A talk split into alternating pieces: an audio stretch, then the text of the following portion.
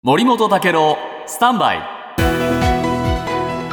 長官読み比べです。今日の読売新聞ですがアメリカは病院での作戦が人質解放やハマス壊滅に向けて欠かせないというイスラエルの主張を聞き入れた形だ。やっぱり聞き入れたんですね。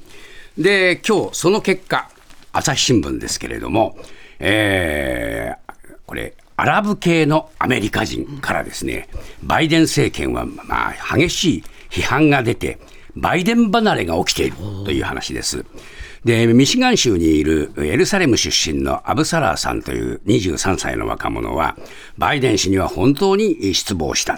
えー、4000人の子供が殺されているのになぜ停戦を呼びかけることができないのかと言ってるんですね。で、2020年の大統領選では彼はですね、バイデン陣営の選挙スタッフもやって、えー、投票を呼びかけた。本当にね、そういう立場だったんですね。で、パレスチナ人の虐殺を助ける男を支援してしまった。後悔している。もうバイデンには投票しない。こう言ってるんですね。アラブ系の人たちはね、みんなバイデンあの当時応援したんですけれども、離れてきてるんですね。で、地元出身の軍政の委員の60代の男性。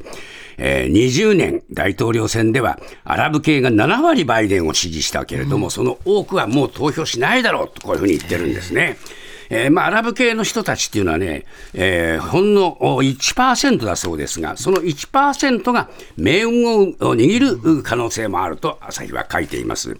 で、そうした中で今日、東京新聞の社説はですね、やっぱり G7 は、えー、ロシアのウクライナ侵攻は厳しく非難していたのに、今回非難しないっていうのは、二重基準と言われても当然だろうというふうに言ってます。で、G7 は攻撃を停止して政治的解決を図るように、えー、これ、外交圧力をかけるべきだっていうんですが、本当にそう思いますよね。こうやってね、動かない G7 は一体何の役に立つんでしょうか。